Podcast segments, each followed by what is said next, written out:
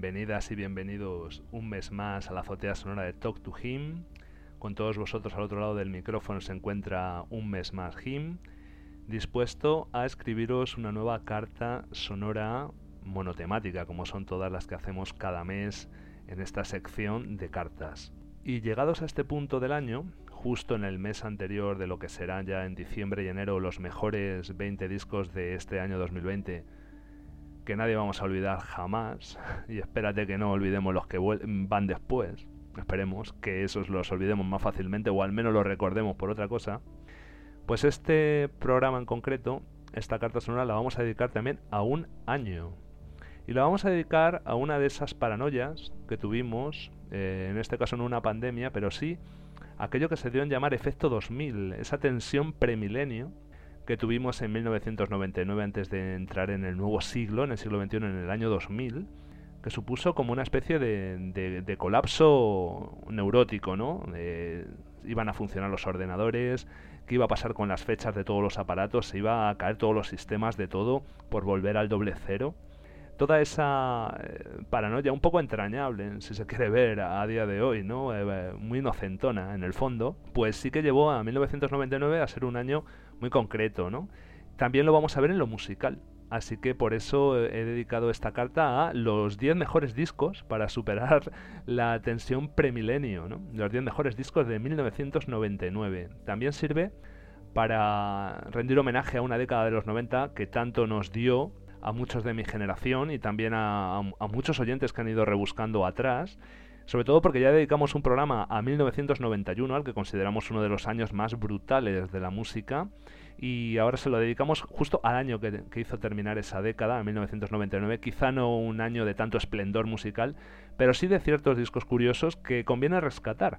Además, la mayoría de décadas, eh, comentaba yo con un amigo no hace mucho, que suelen empezar con grandísimos discos los primeros años y luego según va avanzando la década los discos no son tan recomendables. Bueno, pues hoy vamos a ver 10 de ellos, no necesariamente los que más eh, repercutieron eh, mediáticamente, sino los que yo he seleccionado. 10 eh, discos que pueden ser muy provechosos y que muchos los conoceréis y los que no conozcáis pues os animo a que hagáis la, la escucha desde luego de, de, esos, de esos discos. Como siempre, también dar en primer lugar las gracias a todos los que apoyáis Talk to Him económicamente como mecenas mes tras mes, si lo hacéis posible. Recordaros a todos los oyentes que queréis colaborar con la cantidad que deseéis mensual y disfrutar de programas exclusivos y los telegramas que van dirigidos a mecenas, que podéis hacerlo desde iBox, desde el botón azul de apoyar, desde un euro y medio al mes. Y en cualquier caso, agradeceros a todos que estéis ahí siguiendo tantos años ya a Talk to Him, parece mentira, cuando me subí a esta azotea por primera vez con ese especial del Ten, dedicado a, uno de los discos de mi vida, sin duda, el Ten de Pearl Jam. Luego también recomendaros que os suscribáis si queréis estar siempre informados adecuadamente de cuándo surge un nuevo Talk to Him. Y eh, por último, eh, recomendaros también las redes de Twitter y de Facebook por si queréis recordar algunos eventos musicales a los que le doy cierto, bueno, pues eh, digamos homenaje en, el día a día en las redes. Y también que difundáis lo que queráis el programa y por supuesto que dejéis los comentarios que queráis, que como sabéis me encanta contestaros y que entre todos hagamos una gran comunidad de Talk to Him. Y vamos a empezar eh, por uno de los de los 10 discos seleccionados por mí para, para superar esa tensión premilenio de 1999 y lo vamos a hacer con un grupo emblemático de los 90 y desde luego se despedía de la década por todo lo alto.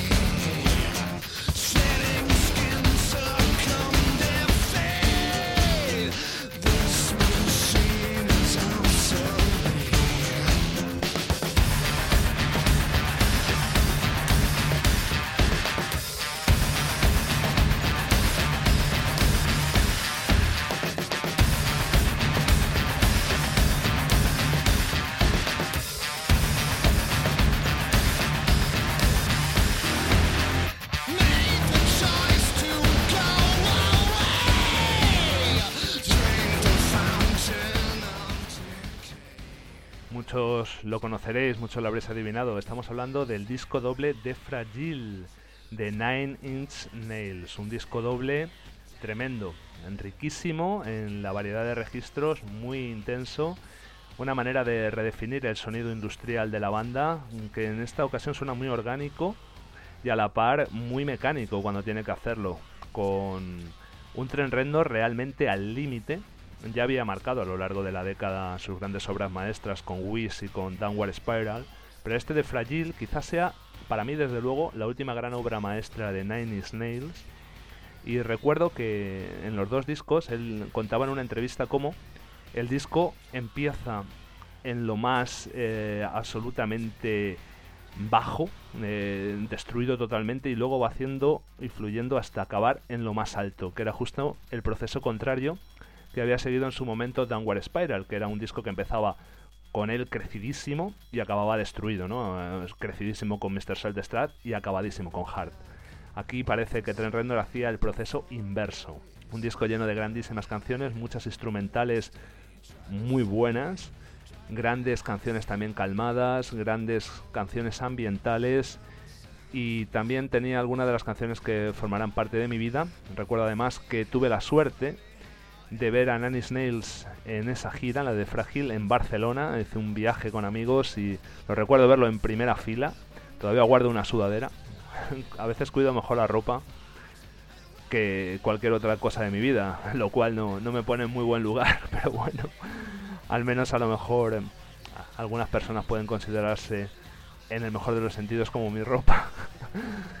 bueno, pues si alguna de ellas está al otro lado, que piense que estamos en esto juntos, que we're in this together, una de las canciones más absolutamente estremecedoras, catárticas que tenía The Fragile, grandísima, y más en un mundo que se está resquebrajando. Los que sigamos juntos, hagámoslo hasta el final.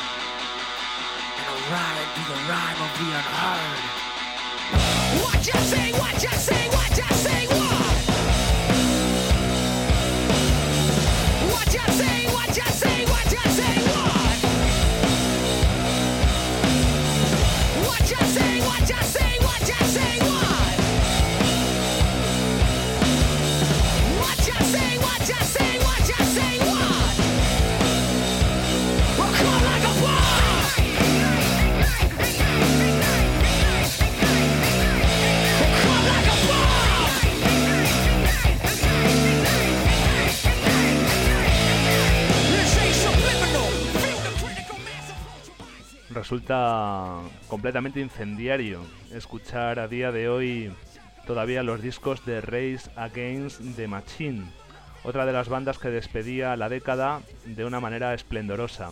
Pocas discografías recuerdo tan sólidas en toda su duración, en este caso sus tres discos de estudio y su disco también muy recomendable de versiones renegades. Mm, no sé, se me ocurren, por ejemplo, para mí personalmente, la de Héroes del Silencio y la de Alice in Chains, sobre todo los Alice in Chains con Ley Estelle y Vivo, como otros ejemplos absolutamente tan pétreos de una carrera rotunda. Su tercer disco, publicado en 1999, era The Battle of Los Ángeles. Alguna gente se había mm, un poco venido abajo con el Evil Empire, con el segundo, después de ese debut arrasador homónimo, pero para mí Evil Empire también es muy bueno. Se nota la mano de Brendan O'Brien. Es un disco como más pulcro en cierta manera. O si se quiere ver así como más clásico. Pero es brutal también Evil Empire. Y por supuesto The Battle of Los Ángeles. Es un disco muy inflamado. Un disco con mucho filo, con mucha rabia. Y es que el tándem que formaba esta gente, sobre todo la manera de, cantar, de rapear de Zad de la Rocha y las guitarras de Tom Morello junto a la base rítmica de Tim Comenford y de Brad Wills. Es que es una de las bandas que con los años parecía que era como, como algo coyuntural recordar a Rich Against the Machine, ¿no? Pues eh, nada en absoluto, es una banda indispensable y una banda que con los años ha crecido aún más su legado y sus canciones bestiales. Y también su forma de entender el rock de una manera reivindicativa, bien que fuera más marketingiana o no, de todas maneras el marketing de, de aquella época poco tiene que ver con el de hoy en día, y esta gente al fin y al cabo había estado en Chiapas. Y sin embargo, pues bueno, eh, aunque fueran proclamas a través de canciones, toda esa manera contestataria se echa también mucho de menos hoy día, que está todo tan aletargado, tan domesticado y tan absolutamente, eh, pues medio muerto, ¿no? los zombies están eh, poblando todas esas calles, pero nosotros seguimos durmiendo en el fuego. Sleep now in the fire.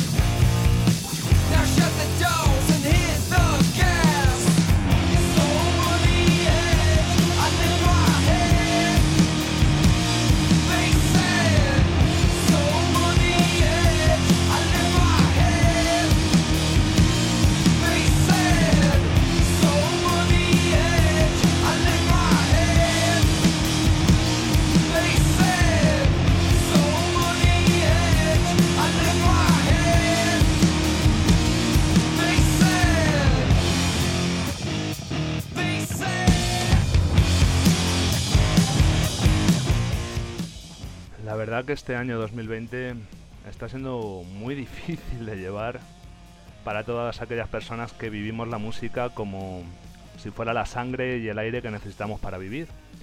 Y no solo porque la escuchamos habitualmente en todos los lugares en los que nos encontramos y a todas horas, sino porque los conciertos y los festivales son para nosotros la, la manera de sociabilizar, la manera de hermanarnos con el sonido de esas bandas que, que amamos, que nos permiten vivir, que nos permiten seguir adelante y también la manera en que nos juntamos con las personas que queremos en una especie de rito a través de la música, es algo ritual, es algo realmente muy primitivo, es instinto puro, la celebración de la música en directo. En esta nueva normalidad y con todas estas historias que hay metidas, todo eso es como si estuviéramos hablando de otro planeta o de otra etapa histórica. Uno se pregunta si merece la pena, totalmente en serio, seguir viviendo. Eh, si la vida que va, que va a haber después de todo esto va a ser un sucedáneo, una pseudo vida. Esperemos que, más allá de polémicas de lo que se vaya a hacer o lo que no, la vida vuelva no solo a tener sentido, sino a poderse disfrutar de la manera en que aquellos que vivimos el arte, la cultura y la música de una manera trascendental, podamos seguir haciéndolo, ya que para nosotros es la manera en la que respiramos en el mundo. Y todo esto lo digo porque mientras estamos escuchando de fondo este discazo de Fu Manchu, el King of the Road, otro de los discos seleccionados como mejores discos de 1999. Recuerdo todos los pogos, todas las maneras en que estábamos bailando todos juntos, empujándonos, sudando, hermanados, en los conciertos, por ejemplo, de Fumanchu, que he podido vivir. Fumanchu es una de las bandas de stoner preferidas para mí, junto a Cayus quizá. Ellos son más chuletas, son más molones, no son tanto de pajas mentales con guitarras, son más de riff, de esos fraseos de voz pues un poco vacilones, ellos con sus mm, coches ahí, con sus politos. Es una manera fresca de vivir el stoner que a mí me encanta, más allá de, esa enrevesada que busca un poco la psicodelia y bueno, pues estar colgado, ¿no? Y King of the Road puede que sea incluso, junto al Sky Valley, para mí mi disco favorito de Stoner. Ya te digo que va directamente a la yugular con sus riffs sin buscarse florituras. Y la canción homónima va dedicada a todas aquellas personas que desean, al igual que yo, que vuelva la música a fluir por nuestros tendones, nuestros entresijos y nuestras osamentas. King of the Road.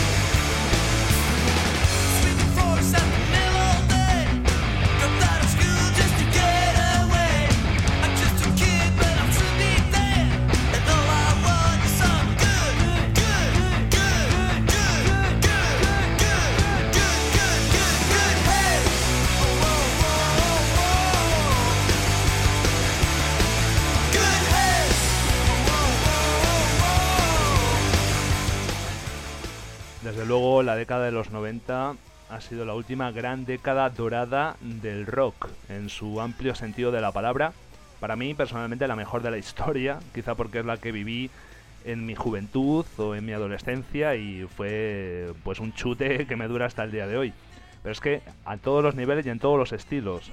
Tenemos el grunge, tenemos el shoegaze, tenemos el stoner, tenemos el metal, el nu metal, tenemos también el rock de raíces norteamericano, en fin, el industrial, todo a un nivel bestial. Y entre esas escenas, por supuesto, el rock escandinavo.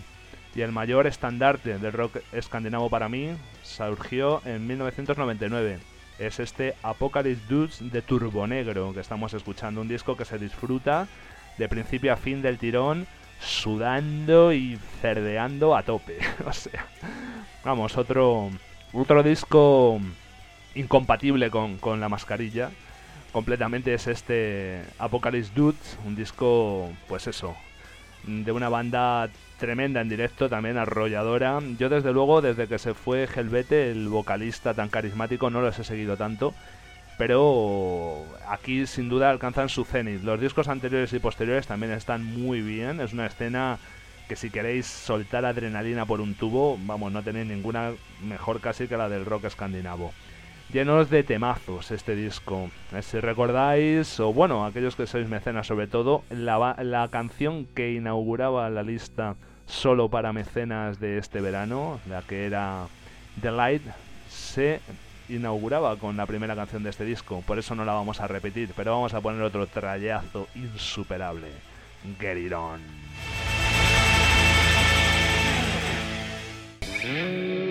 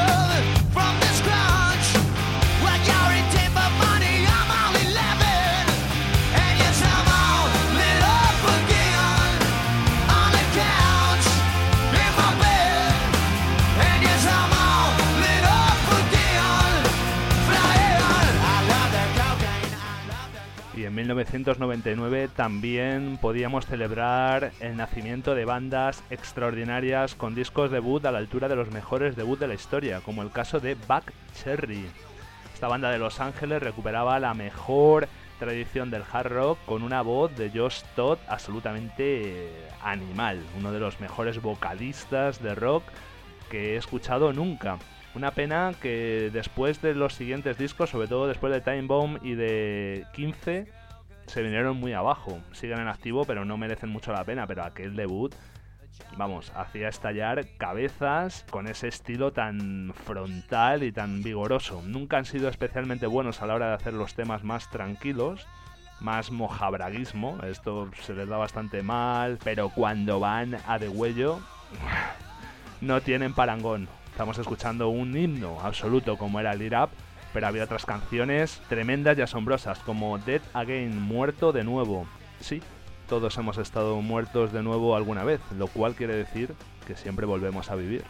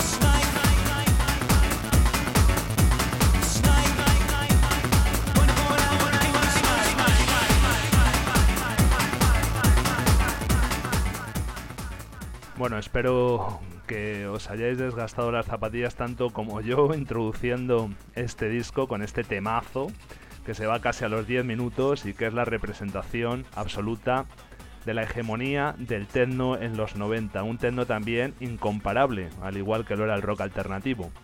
Estamos hablando de un disco de Underworld, Bokup Fish.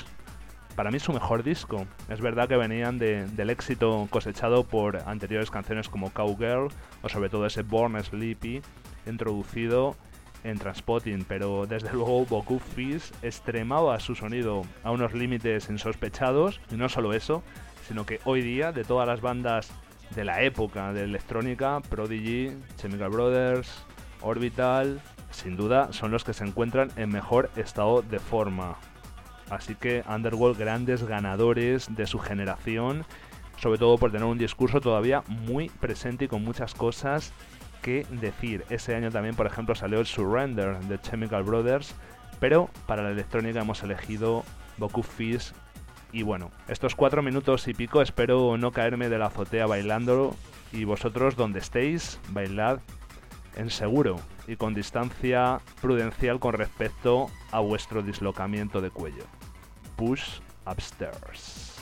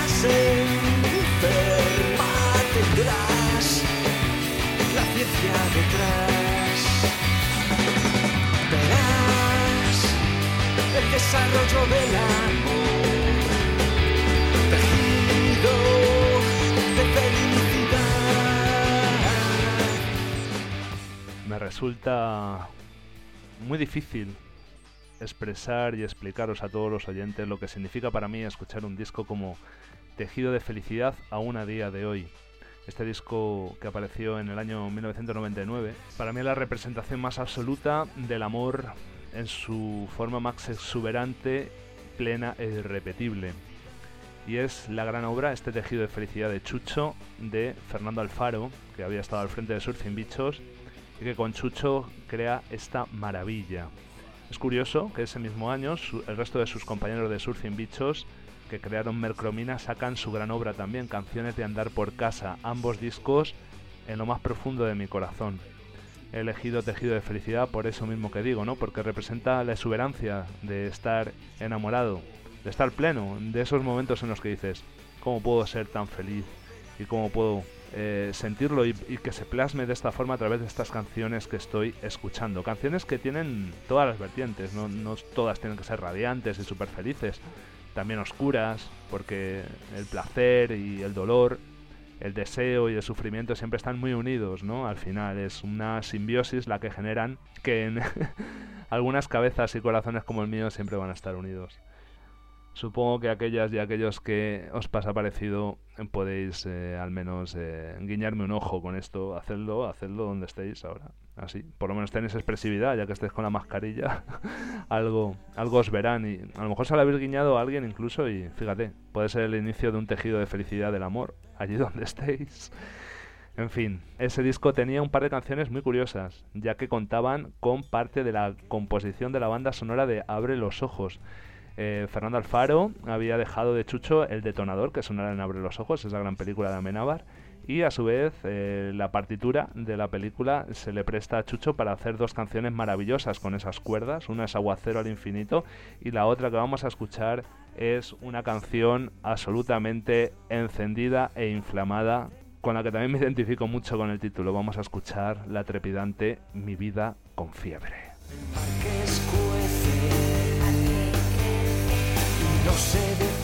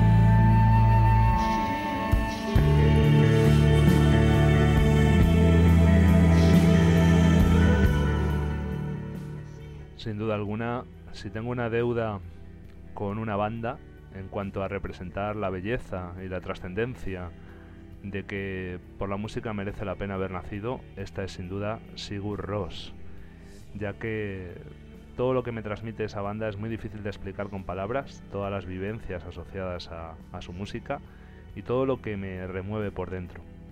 En 1999 aparecía su segundo disco, Gaetis Virjun, su primer disco trascendental que abriría ya toda una década, la de los 2000 en la que para mí desde luego fue la banda de mi vida y yo creo que la banda más importante del planeta. Su evolución fue extraordinaria y ya digo que hablar de Sigur Rós y las personas que amamos su música sabemos que es complicado hablar de ello.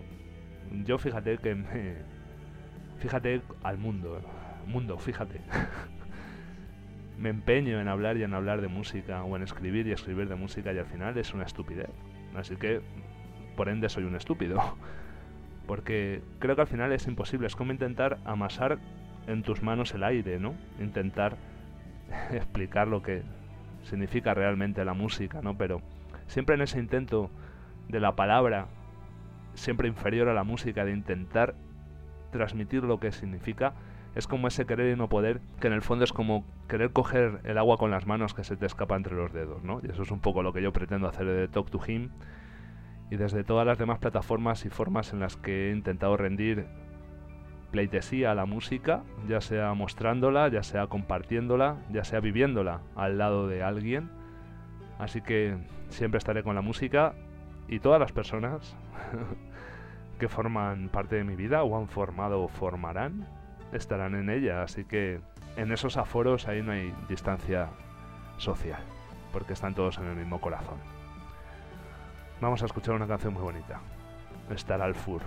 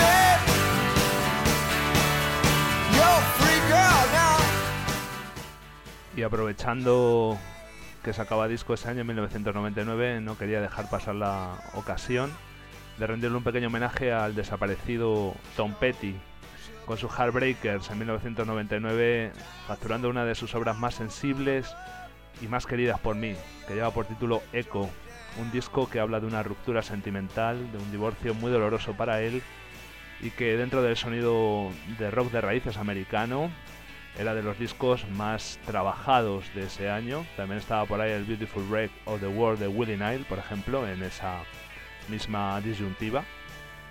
Y bueno, eh, ese disco tiene una canción preciosa, maravillosa, la que vamos a escuchar, una canción que habla sobre todo aquello que nos ronda la cabeza, ese mismo eco que todos tenemos cuando intentamos hacer las cosas claras, cuando mentimos, cuando estamos solos, pues es un eco que muchas personas que están separadas comparten y que compartirán siempre, porque es el eco también de las canciones en las que siempre estamos introducidos dentro y nunca nos dejarán salir de ellas.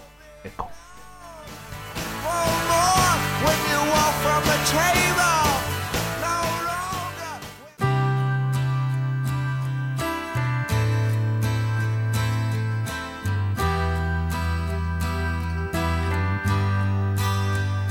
down your things and rest a while. You know we've both nowhere to go. Yeah, daddy had to crash. He's always halfway there, you know. And no, I don't pretend there's any more of that. They say one couldn't laugh and hear the same sad echo when you walk.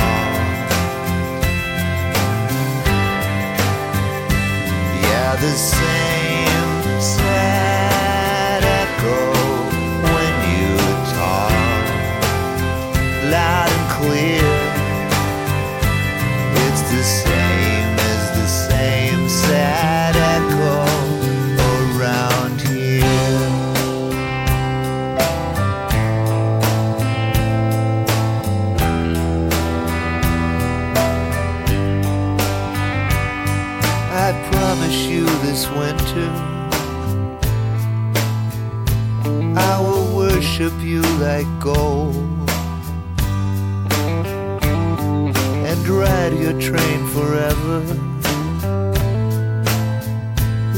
hundred fortunes to be told.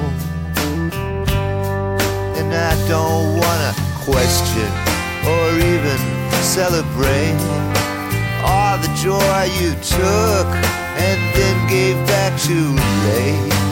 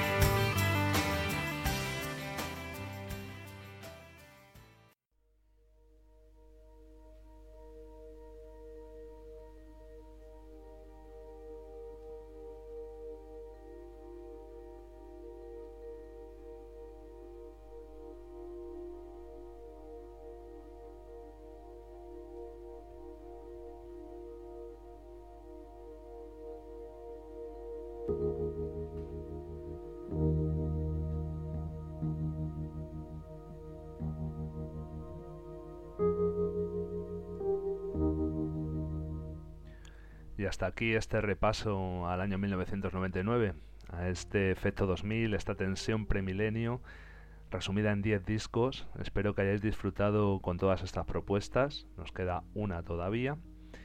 Y la última que nos queda hace referencia a una banda que creció posteriormente mucho en la siguiente década, sobre todo con su inquietud experimental, pero que aquí para mí sacaron su mejor obra. Estamos hablando de Wilco con su Summer Teeth, un disco muy deudor de Beatles y que a su vez también contenía esos primeros desarrollos instrumentales, un revelador ya de lo que sería el sonido de la banda en el siglo XXI. Nos vamos a ir con una canción que se llama Vía Chicago. Vamos a coger ese camino, un Chicago imaginario en el que todos quisiéramos regresar. Es un poco como esa vuelta a casa que muchas veces sentimos y deseamos que sea y que tenga forma de persona, con el deseo de que todos encontremos un hogar de carne y hueso, me despido con un punto y seguido. Hasta la próxima.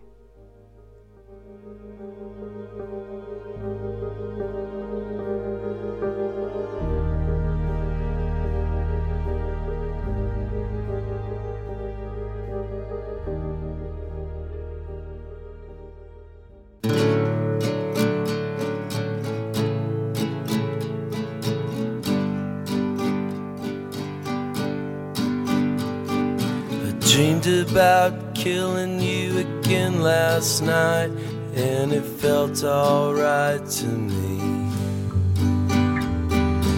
Dying on the banks of Embarcadero skies, I sat and watched you bleed. Buried you alive in a fireworks display, raining down on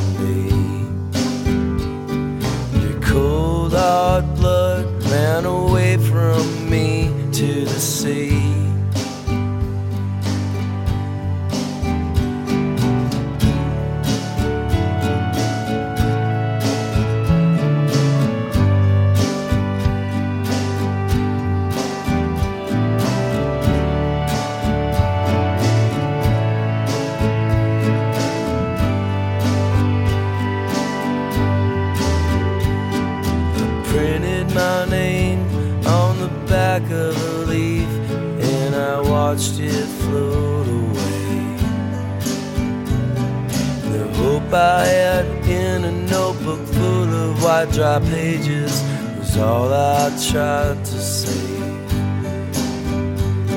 But the wind blew me back via Chicago in the middle of the night. And all without fight at the crush of veils and starlight.